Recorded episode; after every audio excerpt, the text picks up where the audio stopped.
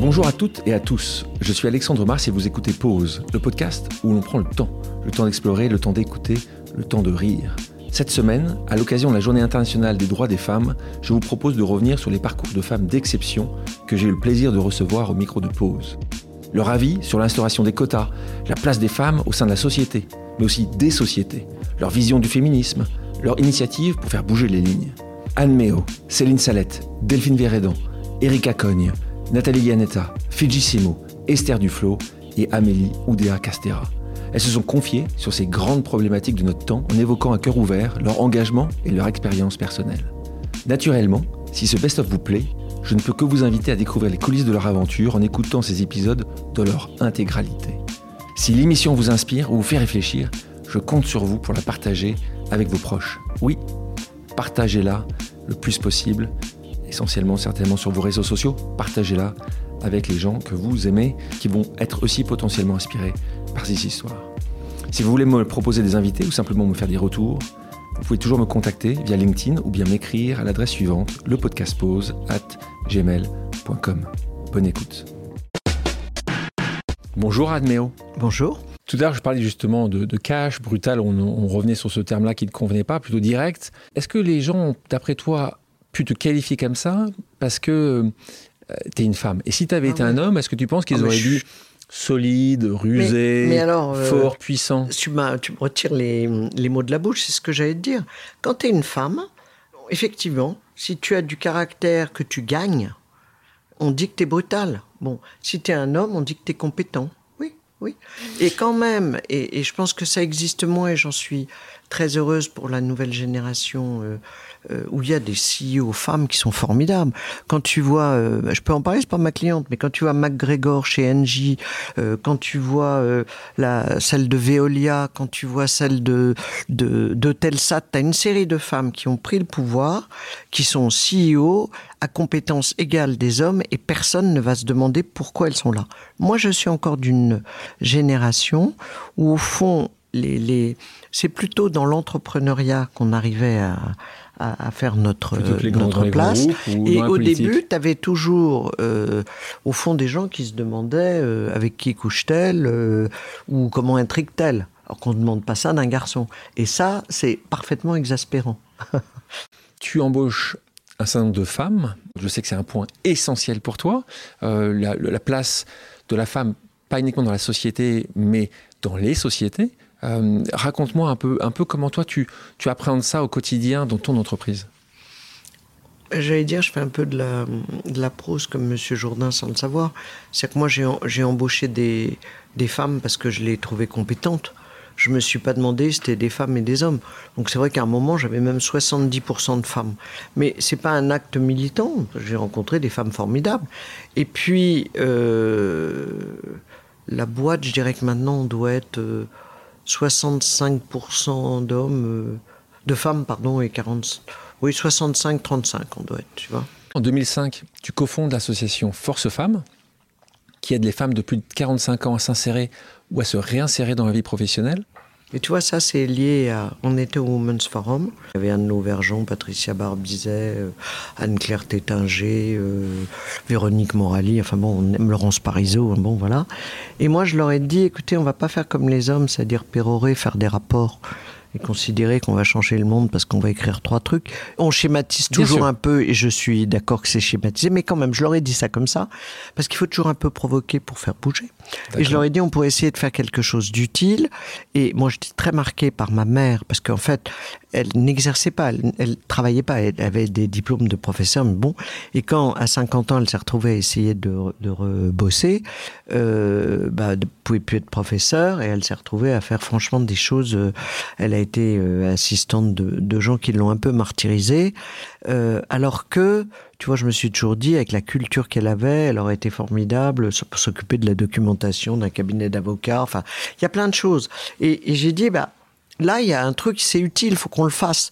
Et Véronique Morali, que j'aime énormément, et, d'ailleurs, ça a été la seule, a dit, bah, moi, je, je pars avec toi et on monte ça. Bonjour Erika Cogne. Bonjour Alexandre. Les femmes à leur tête de ces grands groupes sont rares. Est-ce que tu es pour les quotas? Oui. Tu as toujours été pour les quotas? Oui. Il faut, faut, forcer les Faut choses. forcer les choses. En fait, on est euh, dans une culture du mimétisme social en France qui ne peut être, à mon sens, corrigée euh, sans quota. Moi, c'est très clair. Toi-même, directrice générale, tu as subi des remarques euh, dans toute ton histoire ou des comportements sexistes ou assez peu? Oui, C'est alors là quand j'entends oui, j'ai l'impression beaucoup derrière. beaucoup. Hmm. Et, tout le temps, encore aujourd'hui? Parfois encore aujourd'hui. oui. Et tu as un caractère assez fort. Est-ce que tu réagis? Est-ce que tu vois une évolution quand même sur ces sujets-là? Heureusement, euh, il y a une évolution. Euh, heureusement, j'arrive à être moi-même. Euh, malheureusement, je suis encore euh, souvent surprise euh, et donc euh, un peu euh, sidérée. Et quand ça m'arrive, parfois, je, je ne sais pas faire autre chose que me renfermer un peu sur moi quelques, quelques minutes pour juste laisser passer. Oui, même moi C'est même et, dingue. et- et- un peu de redevenir, euh, et, et ça me rend triste hein, de m'observer euh, en, en étant comme ça, mais un peu une petite fille et qui se renferme. Voilà. euh, après, moi, je, suis- je, je, je me dis juste que, que j'arrive à convaincre autrement, que je reviendrai à la charge autrement. Tu sais que tu, gagnes- gagneras de toute façon. Est-ce que pour la mission, tu es prêt à accepter des choses que parfois elles sont un peu limites Si c'est des remarques euh, désagréables, oui, forcément. Euh, avaler des couleuvres aussi. D'un point de vue économique ou d'un point de vue politique, euh, je pense que quand on est dirigeant, on, on apprend à le faire. Après, on apprend aussi où sont nos limites. Tes limites sont les mêmes aujourd'hui qu'il y a 10 ans? Je pense que mes limites euh, restent les mêmes parce que je pense que nos limites, euh, elles viennent de nos valeurs et, et que finalement, les valeurs, euh, ça bouge pas trop quand même. Bonjour Amélie Odea-Castera. Bonjour. Très important pour toi, les sujets d'égalité femmes-hommes. Les comités de direction sont encore très masculins. Une loi a récemment imposé un quota à respecter, cette fois-ci au niveau des comités de direction, plus uniquement au conseil d'administration. Toi, tu penses qu'il faut légiférer là-dessus? Tu penses que les quotas sont une bonne chose? Euh, je pense que c'est une question sur laquelle j'ai un peu évolué. C'est-à-dire que avant, et d'ailleurs pour moi-même, jamais je me suis posé cette question et j'ai jamais eu le sentiment qu'être une femme m'avait handicapée ou ralenti euh, en, en quoi que ce soit. Mais j'ai quand même fait le constat autour de moi que les évolutions étaient lentes. Donc je pense que d'avoir ces catalyseurs-là, ces accélérateurs, euh, c'est quand, même- c'est quand même très utile. Les discriminations sexistes, qui ont encore la vie dure, euh, notamment au sein du monde du travail, mais pas que. Est-ce que toi, tu as déjà été freiné par ce genre de comportement Pas du tout? Je, je crois pas. Je, je- Donc, tu pourrais pas me dire, oui, je me souviens très bien, il y a six ans à ce moment-là. Non, j'ai- alors chez, chez AXA, chez, chez AXA, non, parce que j'ai même progressé à des retours de congé mat, ce que j'ai trouvé assez formidable. Euh, Congé maternité, euh, on m'appelle pendant mon congé maternité pour me proposer un job, une promotion. euh. par contre, c'est quand même, il est vrai, très très exigeant. Je pense que ce qu'on connaît aujourd'hui post-Covid, où il y a quand même moins de voyages, un usage beaucoup plus fort de la visio, la capacité de chacun à s'organiser beaucoup plus, plus de télétravail, ça, ça va jouer dans le sens d'une plus grande équité entre les hommes et les femmes. Tout ça, euh, c'est un petit peu euh, lancé par le mouvement du MeToo, euh, en particulier sur ces violences sexuelles. Je veux juste qu'on fasse une petite aparté sur le milieu du sport, qui n'a pas été épargné par cela. Je me souviens, la première personne qui en a vraiment parlé dans le milieu que tu connais très bien du tennis, c'est Isabelle Demangeau, qui était la première à avoir le courage. Comment protéger davantage? Je te demande pas ton avis sur ça, évidemment, tu as un avis qui va être très tranché, mais comment protéger davantage les jeunes filles et les Mhm. jeunes garçons dont tu as été toi, euh, de, de- Ouais. de prédateurs? Moi, moi j'ai vu en plus Isabelle de Mongeau, je la connais depuis très longtemps parce que j'allais en stage à l'époque, euh, là où elle s'entraînait à Saint-Tropez avec Régis de Camaret et Nathalie Tosia. Elle a fait preuve d'un courage incroyable et le film qu'elle a sorti récemment a permis de voir toute cette épopée. Et aujourd'hui, nous, on travaille avec elle. Euh, c'est vraiment une personne d'une immense valeur. De courage. Et je pense que ce qu'elle a fait pour, euh, pour, la, pour la libération de la parole sur ce thème-là, franchement, euh, est, est- est exemplaire. Euh, ce que je relève aussi, c'est que l'action de la ministre, Oksana Maracineanu, a été là aussi assez fabuleuse sur ce thème-là courageuse, organisée. Aujourd'hui, je pense qu'on a des outils, le signalement sur la plateforme, le fait que la durée de prescription, elle s'est allongée, le fait qu'on a maintenant sur le terrain euh, des, des conseillers d'animation sportive qui sont en charge de faire remonter tous ces cas-là. Euh, je, je trouve qu'on on a vraiment progressé dans les dernières années sur ce, sur ce combat-là, mais c'est un combat... Euh, donc, au quotidien, ouais. libérer la parole, c'est extrêmement compliqué. Bonjour Céline Salette. Bonjour Alexandre. Ton engagement, il est multiple. Euh, tu es membre du collectif 50-50, Ouais. euh, qui a pour but de promouvoir l'égalité des femmes et des hommes, la diversité dans le cinéma, l'audiovisuel. Il y a un peu de boulot. Euh, sur les stades du mouvement, 76%, je le prenais là, des films réalisés, sont réalisés par un homme. Comment tu l'expliques? Est-ce que tu vois des manières d'y remédier Est-ce que tu penses que ça devrait être 50-50 Est-ce que c'est un sujet pour toi Bah, important? évidemment un immense sujet. C'est toujours la question. Comment est-ce qu'on transforme la société? Moi, je crois qu'on la transforme toujours par le désir. Et que on doit être soi-même euh, les premiers exemples. Donc, voilà, qu'est-ce que je peux te répondre d'autre que euh, demain, je vais réaliser mon premier film et ça fait partie des choses que, euh, bien sûr, les femmes du collectif 50-50 portent parce que quand elles commencent, ça n'est pas évident. Depuis, deux femmes ont gagné, une une Palme d'Or et une un Lion d'Or à Venise, euh, Julia Ducorneau et Audrey Diwan, deux, réalisatrices françaises. C'est donc les, les levées de boucliers, elles se font par l'exemple, par l'acte, parce qu'elles font deux grands films. Donc, c'est ça le, le changement.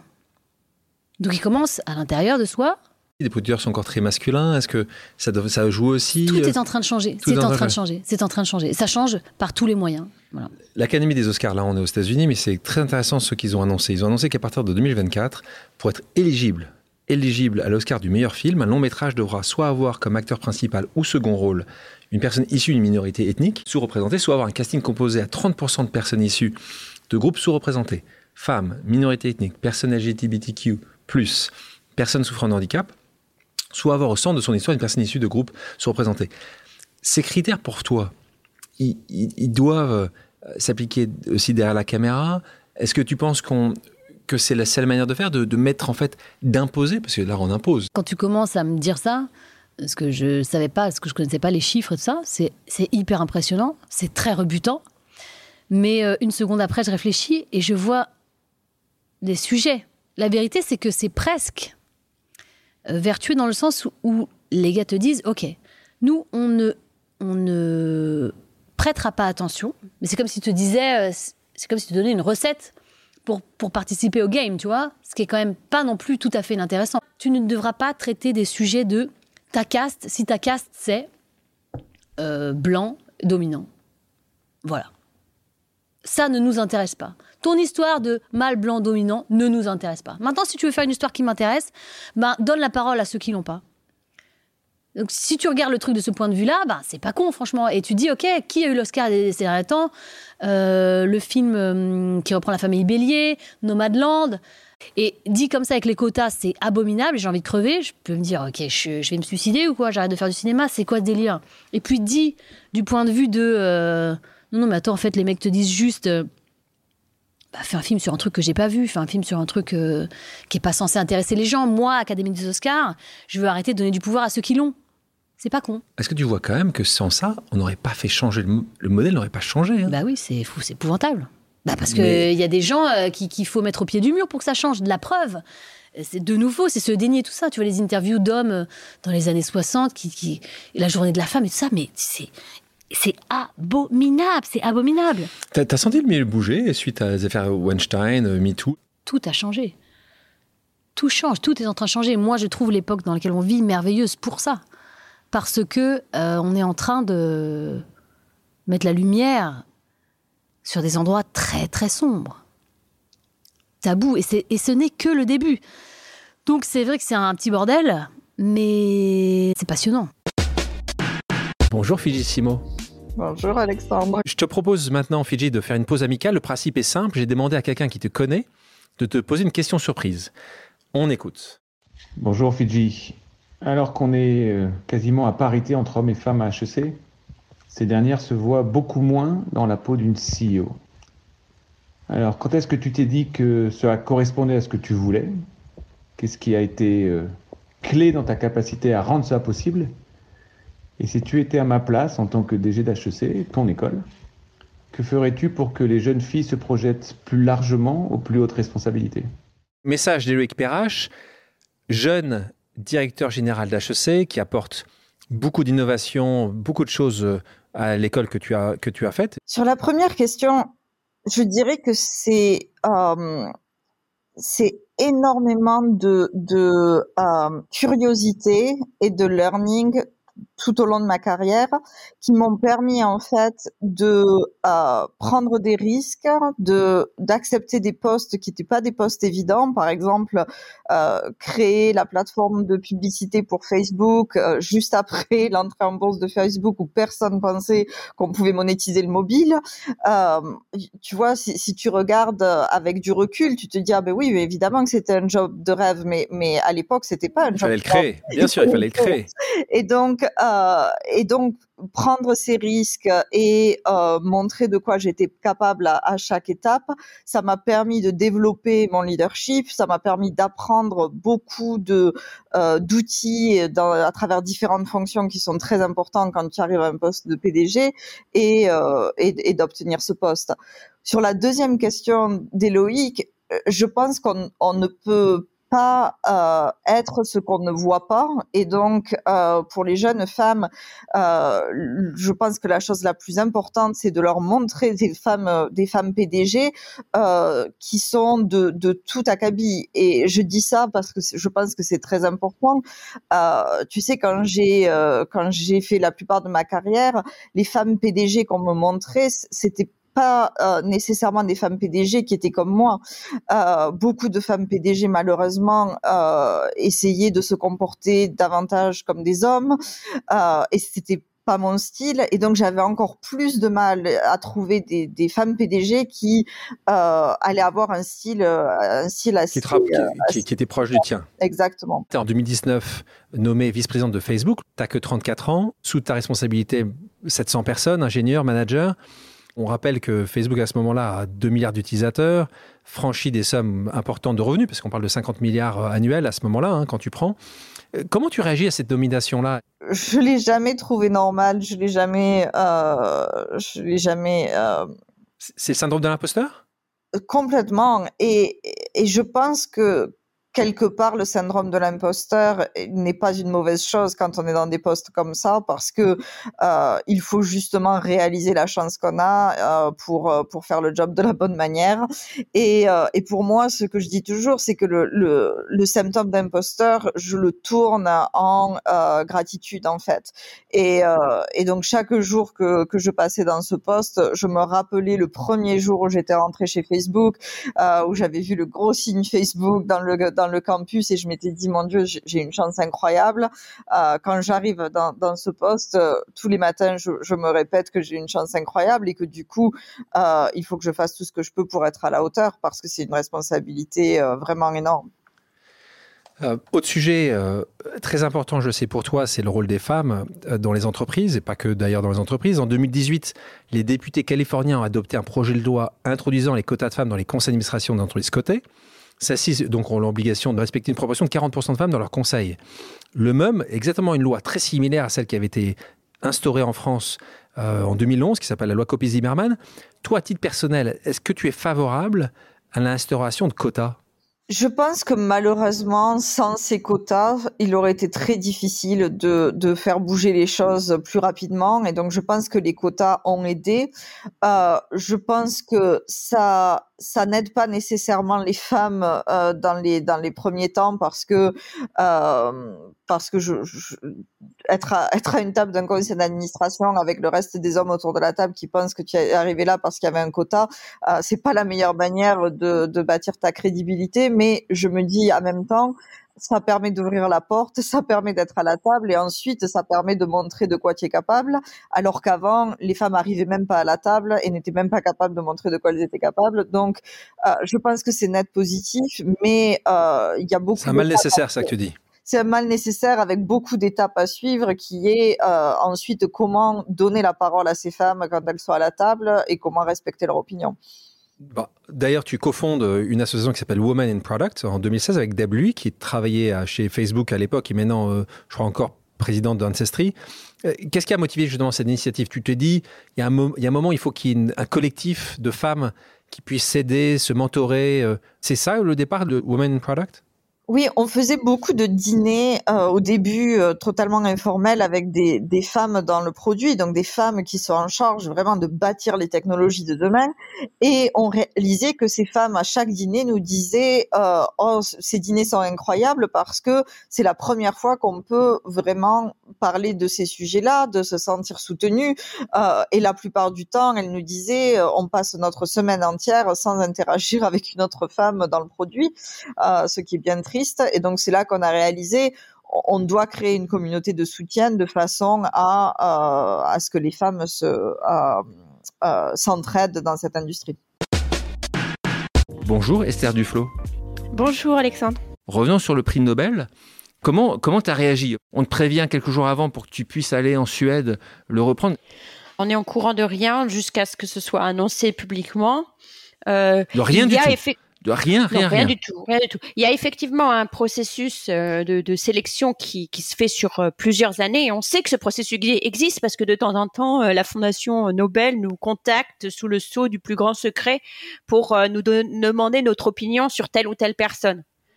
Euh, donc on sait bien qu'il y a un ah. processus de, de sélection qui se passe sur plusieurs années, mais quand, on sait aussi, quand on est un économiste en particulier, que personne n'a le prix Nobel avant 70 ans. Donc euh, on se, on se dit qu'on n'est qu'on n'est pas qu'on court pas de risque. Donc là, tu t'inquiétais pas. Et donc ça se passe comment? Il t'appelle deux jours avant, trois jours avant? On a reçu un coup de téléphone euh, bah, vers 4 heures du matin venant d'Europe. C'est mon téléphone qui a sonné et c'est là qu'il nous annonce voilà, vous avez gagné le prix Nobel d'économie. Dingue. Euh, dingue, exactement. Alors ma première réponse a été avec qui? Donc après ils m'ont dit donc Abhijit Banerjee et Michael Kramer. Donc du coup j'ai dit bon ben je vous le passe. Et après euh, euh, donc voilà ils disent qu'on a gagné le prix Nobel. Pourquoi? Et après ils disent Ok, donc maintenant, je vous conseille d'aller vous faire une tasse de thé et de prendre une douche parce que dans une heure, il y a une conférence de presse euh, où ça va être annoncé. Donc en fait, c'est annoncé. Euh, ah un peu plus c'est annoncé ah bah, à midi en Suède.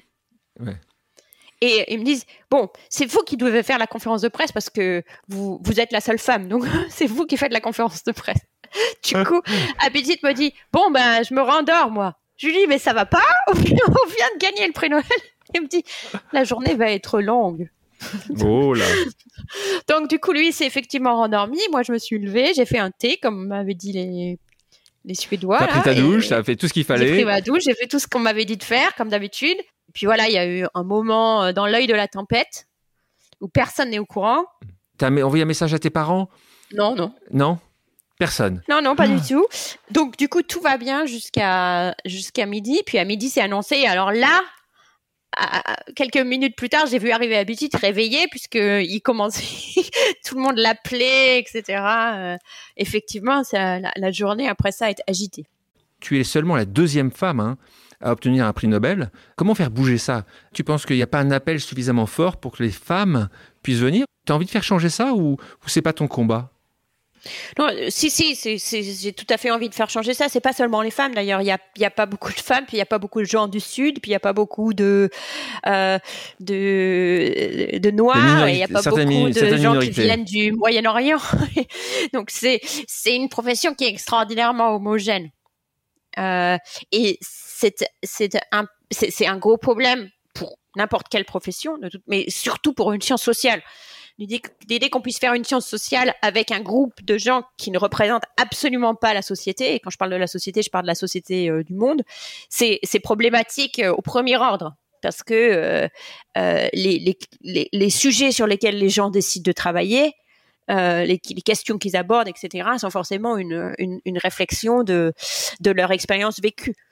Donc, euh, je, je, pense que c'est c'est pas juste un problème d'équité, mais c'est un problème de qualité euh, pour notre science, qu'on soit pas plus représentative du monde en général, donc des femmes et, euh, et de la diversité euh, sociale, économique, ethnique du monde. Et, et, et, le fait justement qu'il y ait même je suis même la première femme économiste à recevoir le prix Nobel d'économie, puisque la première femme qui a reçu le prix Nobel d'économie n'était pas une économiste, elle, venait des sciences politiques. Donc le problème est ah. encore pire que, que celui que, tu que, ce, que, ce que je pensais. Bonjour Delphine Vereden. Bonjour Alexandre. On parle souvent de tes clients masculins, on l'a dit aussi, tu as des femmes aussi dans tes clients. Est-ce qu'il y a une différence pour toi euh, où tu trouves assez structurant dans la manière dont tu gères ou euh, dont la sportive voit sa carrière par rapport à un sportif ou pas du tout? Non. Tu t'es jamais posé la question? Non, je ne je, je me suis pas jamais formulé la question en ces termes, mais, mais maintenant que tu me la poses, euh, non. Je ne vois pas de différence. Elles sont tout aussi incroyables et bluffantes. c'est plus difficile de faire émerger l'image des sportives. Euh, probablement, et là je vais enfoncer une porte ouverte, mais parce que le, sport et l'activité euh, sportive et, la compétition euh, fascinent davantage les hommes que les femmes. Peut-être parce que vous y voyez là, messieurs, le moyen de vous comparer sans cesse dans votre pouvoir sur le monde, je sais pas. En tout cas, ben, ça amène les hommes, je crois, à préférer regarder des sports masculins et donc un déficit de, d'audience, de notoriété euh, pour les filles. Donc c'est plus difficile de faire émerger une fille. Mais, mais c'est la même détermination. On parlait tout à l'heure de Perrine Lafont. Ouais, même euh, détermination. même, détermination, incroyable. Au micro de pause, je reçois donc des personnes ordinaires qui ont des destins extraordinaires. Ce qui, je considère que tu vas pas, ça va difficile pour toi d'analyser comme ça ton cas, mais en tout cas, c'est, c'est vraiment ton cas pour ceux qui nous écoutent, ils le comprennent. Si tu n'avais pas justement fait le code d'Allo, si tu n'avais pas commencé à travailler, on le voit, et c'est ça qui est génial. C'est pour ça que j'aime avoir des invités comme toi dans, ce podcast, parce que on voit qu'en effet, c'est, c'est pareil du jour au lendemain, c'est une conséquence, c'est une, tu vois, une addition de, de choix et de rencontres. Euh, tu crois au destin, toi? Non. Non, en revanche, je suis convaincue que euh, nous sommes composés de petits filets d'eau euh, qui, qui tous inéluctablement euh, vont rejoindre notre petite rivière, notre petite musique interne. Et, et ce qui est difficile quand on est jeune, c'est d'entendre le bruit que font ces petits filets d'eau euh, si je reste sur cette image, d'autant que euh, dans nos entourages respectifs, euh, il y a d'autres bruits qui viennent perturber ce bruit-là. Donc je pense que on n'empêche pas l'eau de retrouver le lit de la rivière. Mais de là à dire que ce serait un destin, non. ce que je pense aussi, c'est que le temps est important. Se projeter, c'est bien. brûler les étapes, n'arrange rien. J'ai souvent euh, des jeunes qui me disent, en fait, euh, je voudrais faire votre métier. J'ai enseigné pendant dix ans à Sciences Po et, et mes étudiants, euh, bon, ils choisissaient un enseignement en droit du sport. Donc évidemment, ils étaient passionnés de sport, mais ils voulaient, pour la plupart, ou être journaliste sportif ou avocat dans le sport. Et j'étais souvent frappée par euh, euh, une image euh, qui me semblait trop précise de ce qu'il voulait faire. En fait, laissons-nous la chance d'être surpris dans notre parcours, et je crois que c'est la condition nécessaire pour saisir des mains qui nous sont tendues. Bonjour Nathalie Yanetta. Bonjour Alexandre. Tu passes aussi un peu de temps en 2019 sur la Coupe du Monde féminine. Il n'y a pas de football féminin, il y a le football et c'est ce que j'aime, ce que tu dis là-dessus. Parce que le football, il n'est pas féminin. Le football, il n'est pas, il pas genré. Il n'y a pas de natation féminine. Je Je vois pas pourquoi il y aurait du football féminin. Il y a des compétitions qui sont féminines. Mais le football, il est le football. C'est les mêmes règles, euh, elles jouent pareil. Et d'ailleurs, en cherchant des informations sur Internet, je vais sur le site de la Fédération française de rugby et j'ai vu écrit équipe de France masculine, équipe, de, France. féminine. Avant, il y avait juste écrit équipe de France et équipe de France féminine. D'accord. On avance. On avance. on, est dans on va dans le bon sens. On parle de ça deux, minutes parce que c'est un sujet euh, tellement important. Tu parlais du fait que tu es devenue féministe euh, par nécessité. Euh, je pense que c'est mmh. comme ça que tu définis. Et tu dis, je te cite encore, mon combat c'est celui de l'égalité et de la mixité. Je ne veux pas mettre des femmes à la place des hommes. Je veux que chacun ait sa place. Mmh. Ceci est très différent. Toi, tu es, pour les quotas, toi? Oui. Tu es pour les quotas. Tu as toujours été pour les quotas? Non. D'accord, tu as évolué. Oui, parce que en fait, être pour les quotas au début, j'étais comme beaucoup de filles euh, qui ont eu une carrière qui s'est déroulée euh, très bien. Très bien. Sauf que, objectivement, je me suis rendu compte qu'en réalité, tout ça, si tu veux, il y a, y a, une différence entre être un exemple et être une exception. J'ai cru qu'on pouvait être un exemple, et en vrai, j'étais une exception. Et c'était pire que ça. C'est que j'étais une forme d'alibi on peut pas être sexiste puisqu'on a Yanetta. Oui, bien sûr.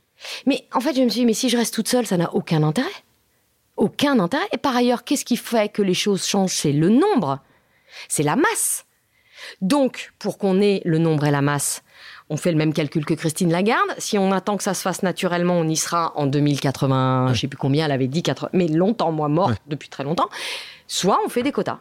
Je, je suis devenue favorable aux quotas par observation, nécessité, parce que c'est le seul moyen pour que les choses changent. Avec le recul, ce féminisme-là euh, a été justement encore plus réel parce que tu voyais qu'il y aussi avait des abus. Oui, mais c'était c'était une, c'est une question de comportement euh, global, on va dire, y, compris euh, des gens qu'on ne peut pas qualifier de sexistes, mais qui ont des comportements sexistes. C'est très différent le comportement et le côté intrinsèque. Il y a des gens qui sont intrinsèquement racistes, intrinsèquement sexistes, mais il y en a, ils ont juste des comportements sexistes. Et parfois même des gens pour qui, et des hommes en l'occurrence, pour qui, ça n'est pas le sujet, mais c'est un climat, une habitude, des choses qu'on se permet de dire, que nous les femmes de ma génération avons, nous sommes autorisés à entendre, ce que des jeunes de la génération d'aujourd'hui mais tu plaisantes en fait, tu plaisantes, qui d'ailleurs est un conflit générationnel que je vois avec ma fille, qui a 22 ans et qui objectivement me secoue. Elle me dit mais comment toi, qui es aussi engagée, aussi féministe, peut avoir laissé passer des choses? Parce que je, je, pense vraiment que la société évolue et que nous évoluons avec elle et que moi j'ai compris à quel point je faisais partie de ce système de domination, que par ailleurs j'avais tout intérêt à conserver ce système de domination. Pourquoi Parce que être unique, être seul dans un endroit, c'était conserver ma position dominante. Bien sûr. Faire rentrer d'autres femmes, c'était risquer de perdre cette position dominante. Donc, en ne revendiquant pas plus de femmes et d'aller les chercher et de les choisir, je participais de cet immense système de domination. J'ai rencontré, c'est marrant ce que tu cites, j'ai rencontré pas mal de femmes qui ont réussi. Et quand je leur euh, faisais part de ma vision du monde du quota, une partie me disait mais non non c'est très bien, j'ai réussi, j'y suis arrivé. mais non mais sauf que ça marche pas notre truc, euh, ça c'est non. Ça ne marche pas. On non ça ne marche pas. Oh, discrimination sexiste, t'en as subi Oui oui mais comme tout le monde, comme beaucoup de femmes. C'est comme ça. La, la, société elle a été faite et c'est pas de votre faute messieurs par des hommes pour des hommes mais pas n'importe lesquels hein. Des hommes plutôt blancs, des hommes plutôt valides, des hommes plutôt hétérosexuels et des hommes plutôt de on va dire, culture chrétienne. Tout ce qui ne correspond pas à ça nécessite de la lutte.